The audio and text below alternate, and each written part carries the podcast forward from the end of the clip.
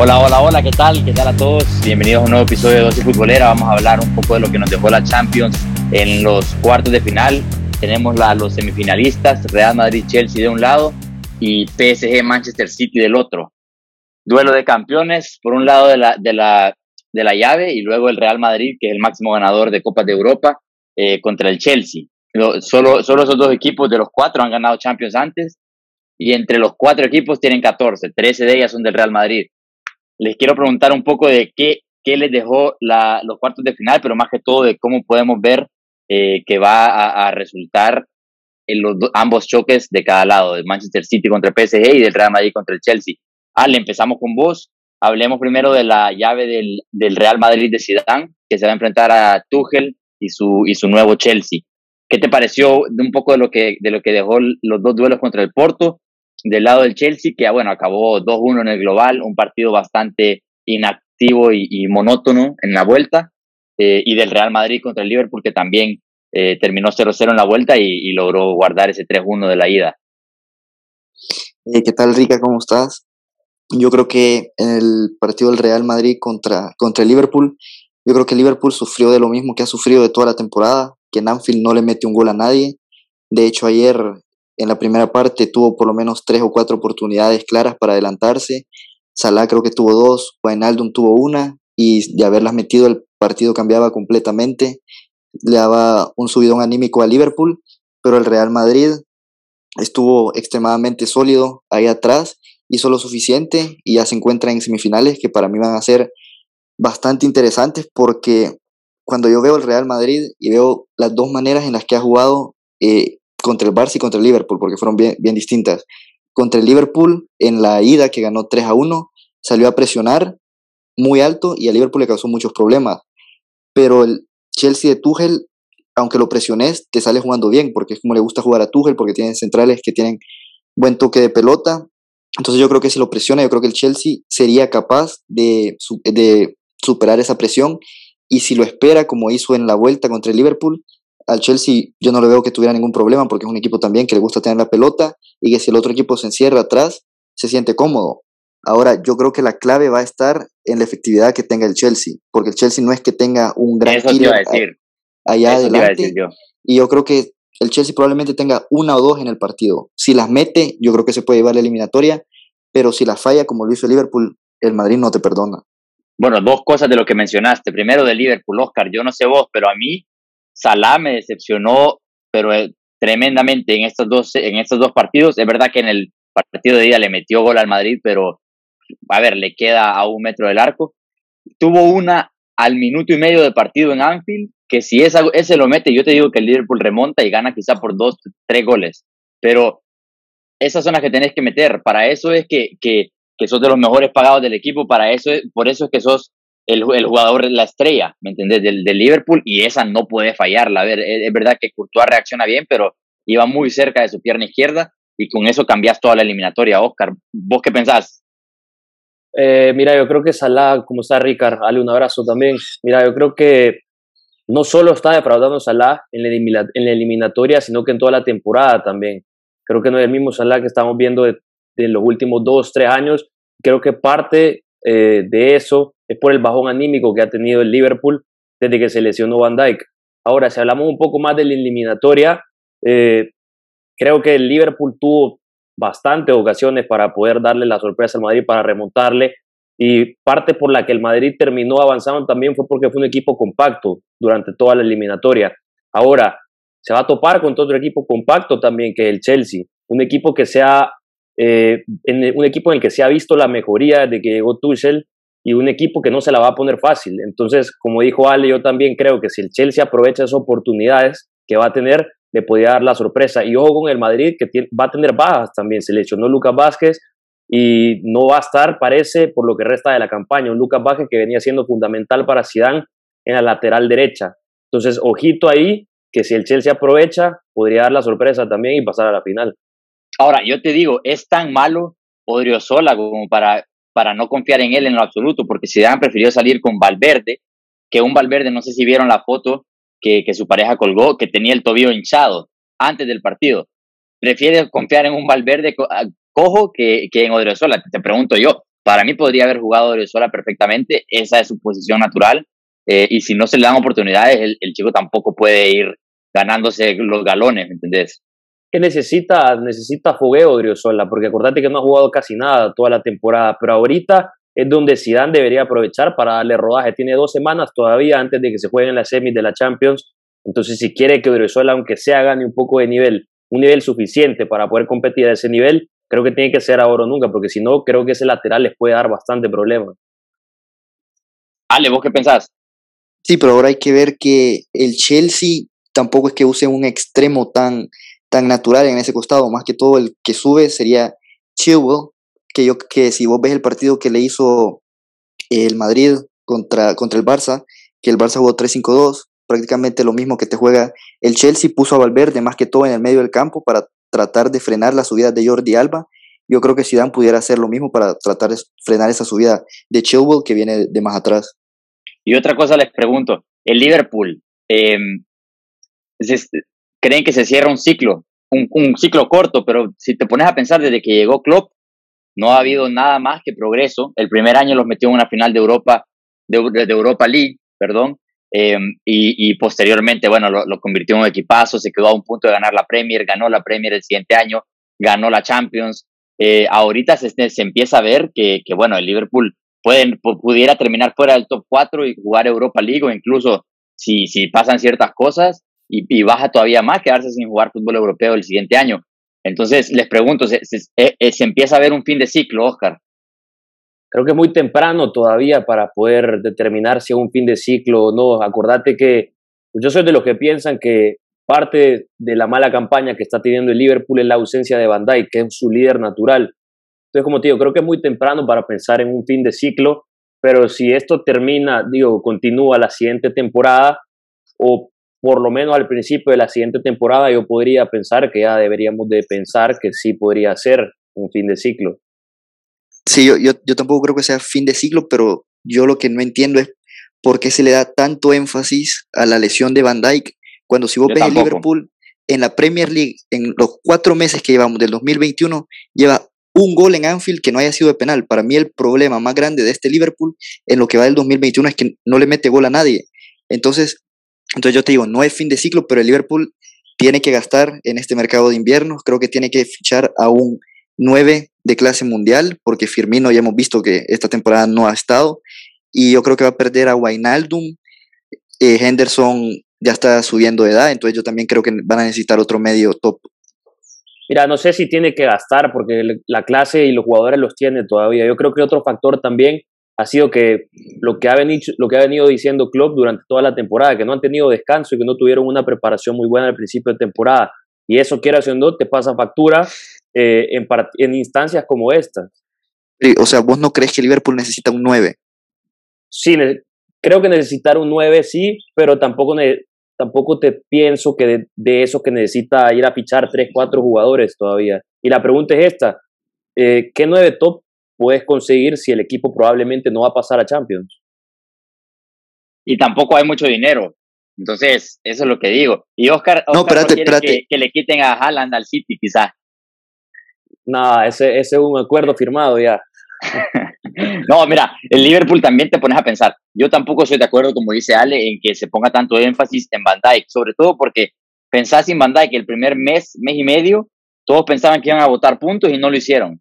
Se podía jugar sin Van Dijk. Luego hubieron más lesiones, se le lesionó prácticamente toda la defensa en, en un punto de la temporada. Pero a ver, esas son las cosas que un equipo grande tiene que sacar adelante, ¿me entendés? Mirá, mirarlo al Real Madrid jugando semifinales, cuartos de final de Champions League, sin, sin, sin Sergio Ramos, que es su, su máximo estandarte, sin Barán, te toca jugar con Militao, con Lucas Vázquez y con, y con Nacho, ¿me entendés? Se te lesiona Lucas Vázquez, que lo venía haciendo bien, te toca poner a un mediocampista interior o de medio defensivo, de lateral, ¿me entendés? Al final, esas son las cosas que vos tenés que saber organizar tu equipo, cosa que Liverpool no hizo, prefirió ir por el fichaje de Thiago Alcántara y ahora le está pasando factura, ¿me entendés? Y Ricard, a eso que, que no tiene dinero, eh, no, no estoy de acuerdo porque hace un par de semanas reportaban que Liverpool va a recibir una inyección económica de 638 millones de euros por parte de uno de sus inversores. Entonces yo creo que parte de eso sería para eh, reforzar la plantilla. Bueno, pero seguro tendrá que cubrir alguna, alguna deuda también. Y cubrir, otras, mira, zonas, hablando... cubrir otras zonas también, porque no solo te tienes que enfocar en la defensa, eh, Eso en, en, el ataque. Yo también veo carencias defensivas en el equipo y carencias en el mediocampo también, porque Thiago no rindió como pero, pero, y, Oscar, y probablemente se va a ir. Hace cinco minutos me dijiste que no veías que Liverpool necesitaba tres o cuatro fichajes y hoy me estás sacando que necesita un central, un medio. Te lo dije en ataque. No, mira, y, sobre todo eso, yo pensaría más en atrás, porque incluso cuando estaba bien Van Dyke, para mí, Joel Matip no era el central ideal para acompañar a Van Dyke. ¿Me entendés? Entonces, y Joe Gómez tampoco, ¿sabes? Cuando estaba Lovren tampoco. Entonces, tenés que pensar quizá en traer otro, un par de centrales por si Van Dijk no vuelve a su mejor versión o si se vuelve a lesionar, porque ya sabemos que muchos jugadores regresan de su lesión y luego no dejan de lesionarse.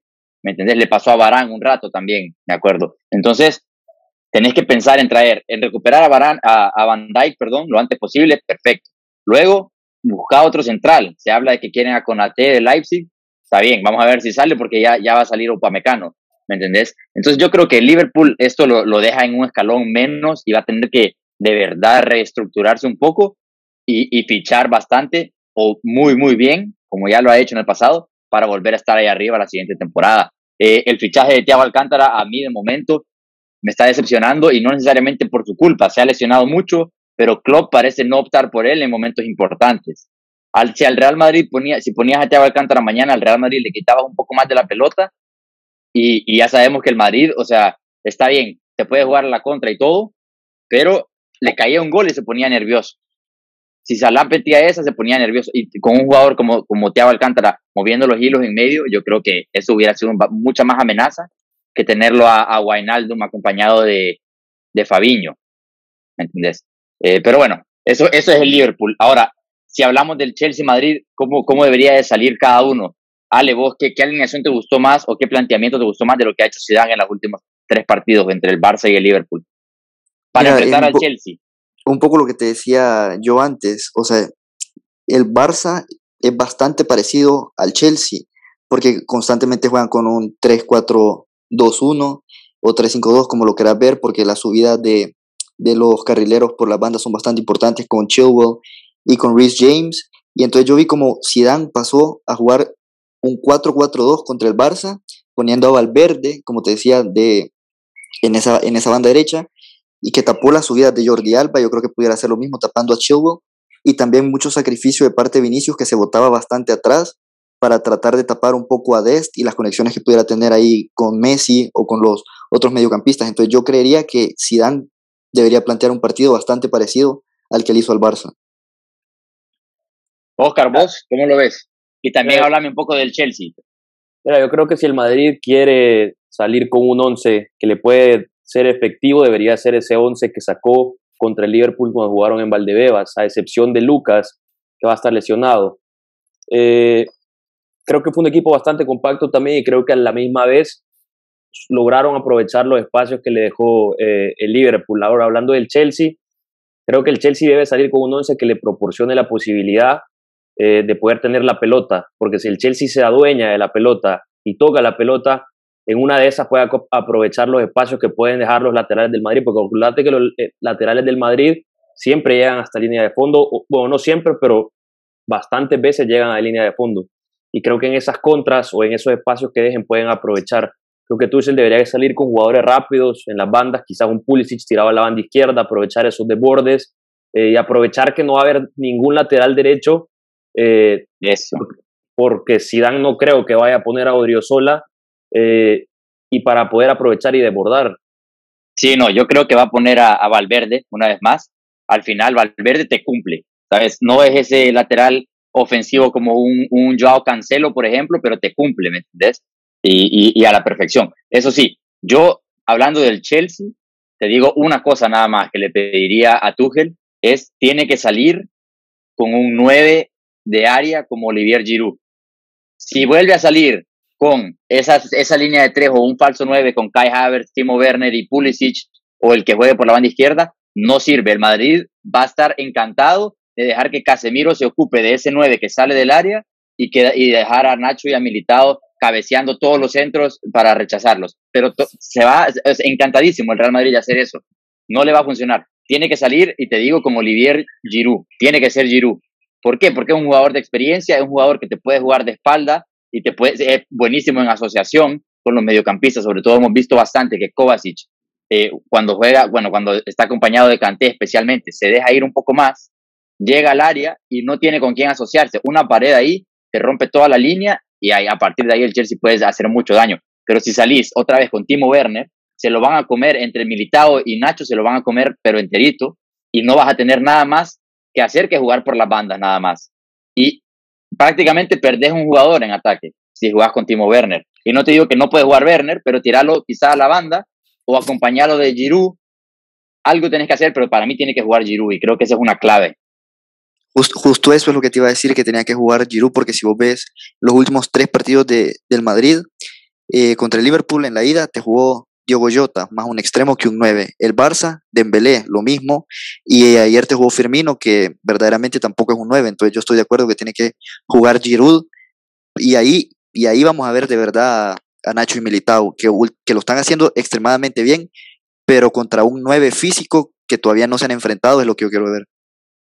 No, y sobre todo que al final no tenés mucho espacio en el área. Yo creo que ahí he visto muchísimo a Timo Werner perder ocasiones de gol porque controla la pelota dentro del área, cuando es a rematar directo. Giroud es muy bueno en eso, te define de una, casi todas las que le llegan al área, y ahí es donde puede sorprender, creo yo. También hay que decir que, como dijo Ale, lo está haciendo muy bien Militado y Nacho. Courtois está en un momento increíble de, forma, pero ponete a pensar que, bueno, Mendy también, pero esa, esa banda derecha, como mencionó Oscar, puede ser, no el hoyo, no diría el hoyo, sobre todo si juega Valverde, pero puede ser el, el lugar a donde más daño puede hacer el Chelsea. Por ahí puede entrar. Entonces también vas a necesitar eh, que, que, Kai Havertz juegue. Yo creo que tiene que jugar Kai Havertz eh, en un triángulo. Yo pondría Kanté, porque me parece mejor, te aporta un poco más que Jorginho en defensa. Kovacic, un poco más adelantado, y luego lo tenés a, a Kai Havertz. Eso haría yo. Eh, pero ya sabemos que también le gusta Mason Mount, entonces vamos a ver con qué sale. Puede ser que tire a, a Kai Havertz a una banda pero ya sabemos más o menos qué alineación va a soltar el Chelsea, más o menos qué alineación va a soltar Zidane, porque tiene muchas bajas también. Así que vámonos al siguiente duelo, a menos que alguien tenga algo que, que agregar, agreguen la hora, si no nos vamos a ir a hablar del Manchester City PSG, que también eh, suena, bueno, bastante, bastante interesante, creo que yo diría que es el plato fuerte. Em, la batalla de difícil dólares, dijiste ayer. exacto, así mismo. Y vamos a ver quién se lleva esa. Oscar, ¿cómo ves eso? ¿Qué alineación sacaría el Manchester City? Para eso, porque ya sabemos que a Guardiola le gusta experimentar. Ayer salió con un falso 9 contra el, contra el Dortmund y fue De Bruyne, esta vez no fue Bernardo. Eh, en mi opinión, el equipo se nutre más de tener una presencia en el área como Gabriel Jesús, incluso Agüero si estuviera sano o Ferran. Pero el falso 9 con Bernardo no me gustó en la ida y ayer con De Bruyne me parece que, que perdió un poco de protagonismo el belga. ¿Qué pensás vos? Creo que Guardiola al fin ya aprendió la lección de no andar inventando en partidos importantes, porque sí, ayer salió con la idea de un falso 9, pero en el partido anterior había salido con la idea de un falso 9 también. Y si no me equivoco, también en los cruces contra el Mönchengladbach, creo que en, las, en el partido de vuelta salió con un falso 9 también. Entonces, eh, si ya le dio resultado en tres partidos, ¿por qué debería cambiarlo para el otro partido? Acordate que saliendo con un esquema de un falso 9, un esquema un poco más conservador, no es el clásico City que te va a ir a, eh, a topar hasta el final de la línea de fondo y a tratar de meterte gol, sino que es un equipo que va a tratar de dominar eh, más los tiempos del partido, tocarte y aprovechar los espacios que te deje el rival. Eh, y creo que eso sería importantísimo considerando que el PSG es un equipo rápido, es un equipo que en una contragolpe te puede dejar un espacio también y ahí puede aprovechar el City con eh, las bolas largas que vaya a tirar De Bruyne, con la proyección que tenga Foden, eh, quizás con el desborde de Marés, Sterling podría ser un revulsivo también, pero mira, tampoco vería mala la idea de salir con un 9 eh, en específico también, porque en esta eliminatoria lo que buscas específicamente en semifinales son goles. Entonces, creo que si no salís con un 9 en específico, es bien difícil que tengas más cantidad de goles. La cosa es, qué nueve en específico que tiene el City te puede brindar eh, efectividad. Porque pues, el, que más, te gusta a vos, el que más te gusta a vos, Oscar, para mí Gabriel Jesús. No, pero entonces para eso salimos con un falso 9 mejor. Pero es que escúchame, Gabriel Jesús te fija un poco los centrales y deja que los extremos hagan lo suyo en cada banda. Marres en el uno contra uno ya sabemos cómo es, ¿me entendés? Foden lo que te puede crear. Para mí, ayer al City para mí le costó, le costó bastante. Después de que el Dortmund se puso adelante, el Dortmund pudo meter el 2-0, el 3-0 incluso, y luego llega la acción del penal, y a partir de ahí es, es un partido distinto, y el City ya empieza a crecer y acaba con un gol. Pero a ver, si te pones a pensar, acciones aisladas, un penal y un disparo afuera del área que acaba en gol, porque, bueno, el arquero no la mide bien, hay que decirlo, por el primer palo. Y así pasó el City ayer, ¿me entendés? Así ganó esos partidos. Mira, si te soy honesto, no me, no me molestaría tampoco el día de salir un, con, con un 9 también, porque como decía Gabriel podría fijar a los centrales y ahí es donde eh, jugadores rápidos que tengan la banda, como Sterling o Mares, o independientemente sea quien salga, podrían aprovechar para comerse a los laterales del PSG. Unos laterales que creo que no están al nivel de un equipo de semifinales de, Europa, te voy a decir. Estás hablando de Dagba. Y de Baker también. Sí. No, no lo están, no lo están. Eh, mira, ahí donde yo te iba a decir, Ale, quiero que hable un poco más eh, también del PSG. Habla del City si tenés que decir algo, pero del PSG sobre todo, porque puede que recupere a Marquinhos, pero probablemente va a salir otra vez con Dagba en, el lateral derecho y es muy posible que con eh, Baker. yo creo que para el PSG está bastante claro, tiene que salir de la misma manera que salió contra el Bayern si le dio resultados. Ahora en lo que estaban hablando del City, yo saldría con un 4-2-3-1 y yo salgo con un 9, que si es Gabriel Jesús, pues es Gabriel Jesús. Si vos ves los goles que le metió el Bayern al PSG, ¿cómo fueron? El de, el de la vuelta fue un rebote, que solo necesitas un 9 que está ahí para empujarla. Y en la ida fueron centros al área que también necesitas un 9 que esté ahí para empujarla. Entonces yo creo que el City ganaría mucho. Ahora, donde yo creo que el City se tiene que preocupar más que todo es cómo eh, aguantar esos contragolpes tan letales del PSG. Y ahí es cuando yo te digo que salís con un 4-2-3-1, Cancelo de lateral izquierdo, Walker de lateral derecho, porque eventualmente Cancelo se mete como un interior y vos vas a quedar con tres atrás, que son Rubén Díaz, John Stones y sobre todo un Kyle Walker que es extremadamente rápido. Entonces siempre vas a tener tres atrás con uno que tiene muchísima velocidad para tratar de aguantar un poco esa velocidad de Mbappé.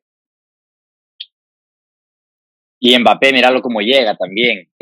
Tenemos que ponernos a hablar. Y hace poco, ahorita antes de, empezar a grabar, estaba hablando con Ale, eh, porque me sacó el tema del balón de oro este año.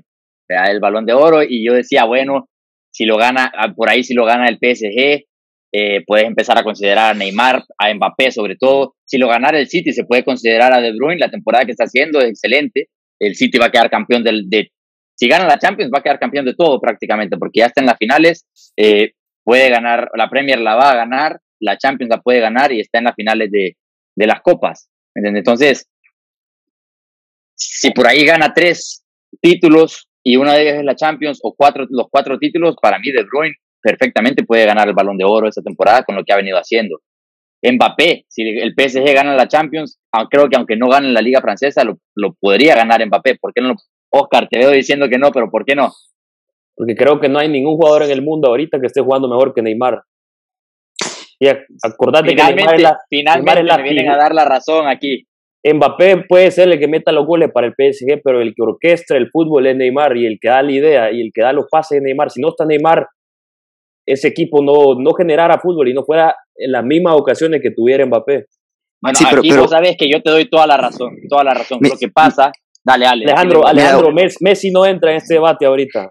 Mira, yo, yo te he dicho, te, lo he dicho desde, desde hace meses que tuvimos el debate, incluso el año pasado. Para mí Neymar es el segundo mejor jugador del mundo, pero el balón de oro se le da de la mejor temporada.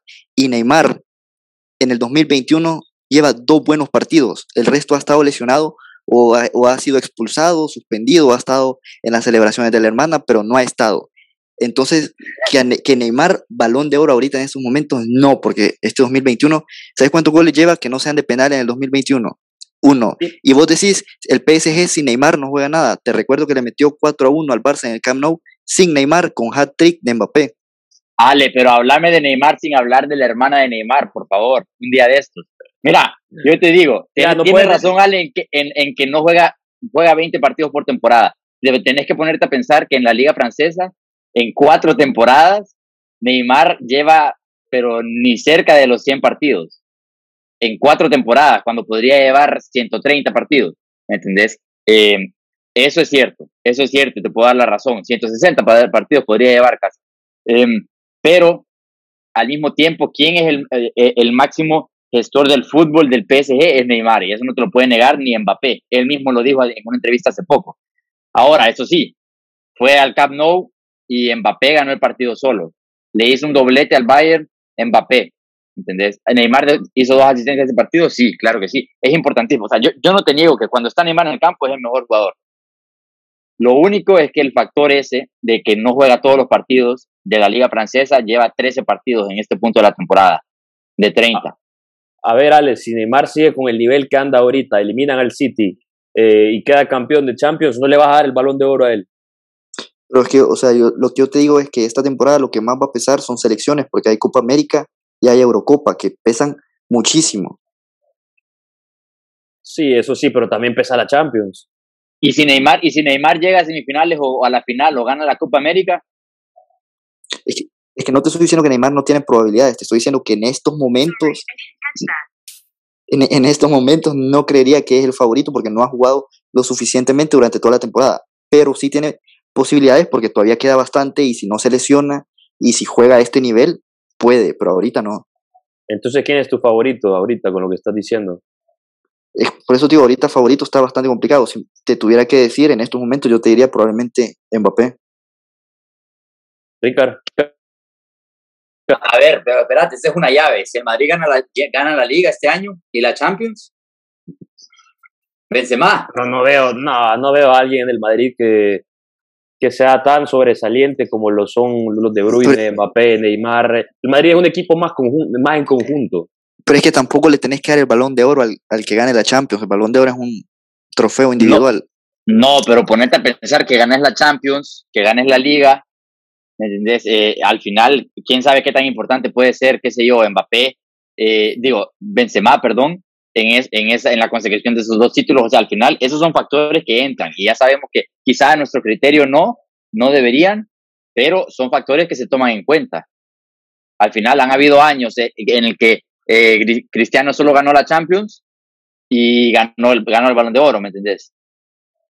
Pero por eso al final, registros individuales también registro individual. No, eso está claro, eso está claro, pero ponele, Modric el año que lo ganó no fue por registros. Y es que si te soy honesto, hablamos de Benzema, para mí la temporada pasada de Benzema fue mejor que la que está haciendo esta, e incluso digo que De Bruyne la temporada pasada fue mejor que, que este año. Sí, correcto.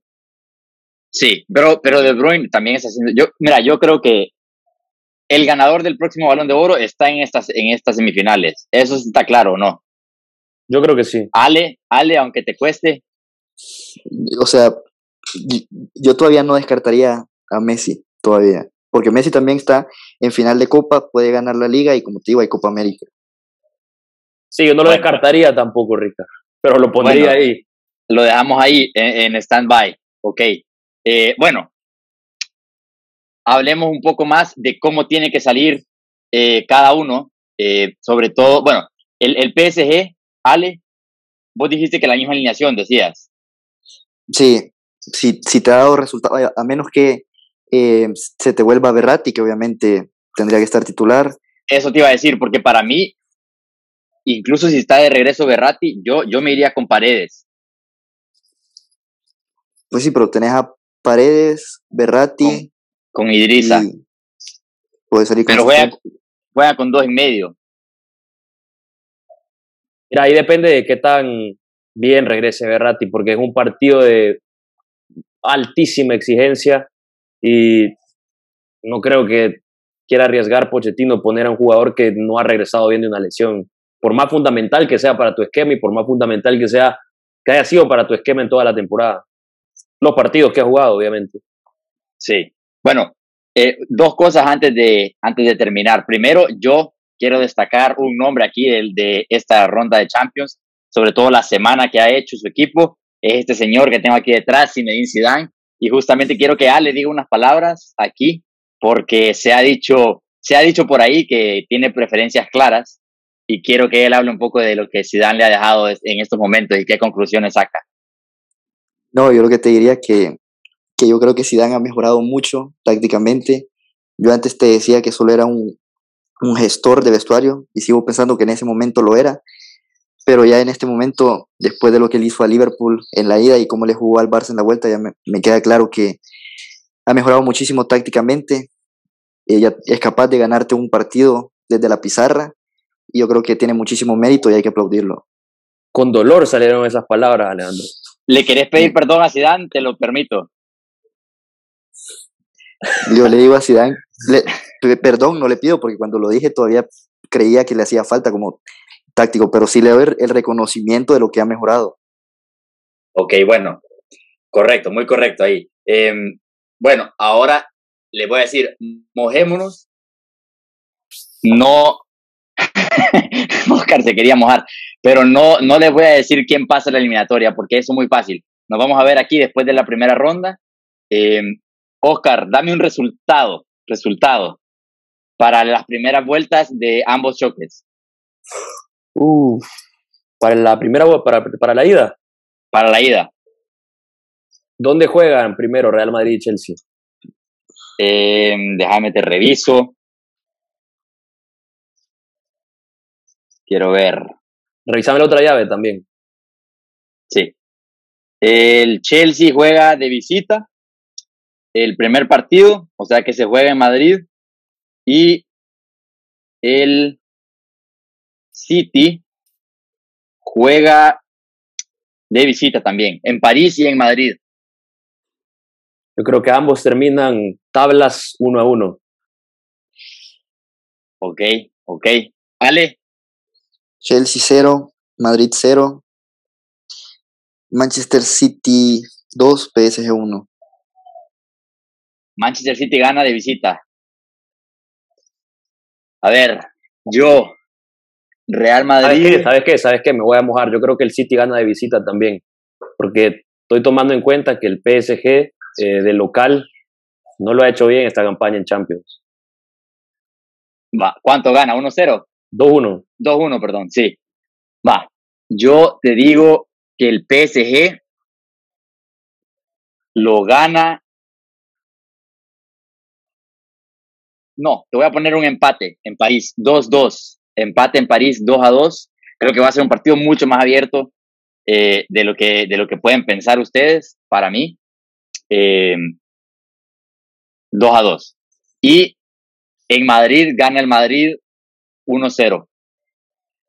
Así lo veo. Así lo veo. Creo que la, la defensa va a seguir en esa línea positiva que viene y que lo están haciendo muy bien y creo que creo que así va a pasar la primera vuelta, o sea que llegaría el Madrid con ventaja em, a la vuelta en, Inglaterra y llegaría el City con ventaja, digamos, por esos dos goles de visita en París. Así lo veo yo. Y bueno, hasta aquí llegamos, señores. Nos vemos la próxima semana para seguir hablando de lo que nos dejan un poco los campeonatos domésticos en lo que esperamos el regreso de la Champions. Ale, Oscar, gracias por acompañarme. Un, un abrazo a los dos. Gracias, Ricard, y gracias a todos los que nos escuchan. Gracias, Ricard. Eh, un abrazo a los dos y nos vemos la siguiente semana. Abrazo a todos, cuídense mucho y ya saben dónde nos pueden seguir en nuestras plataformas digitales. Chao.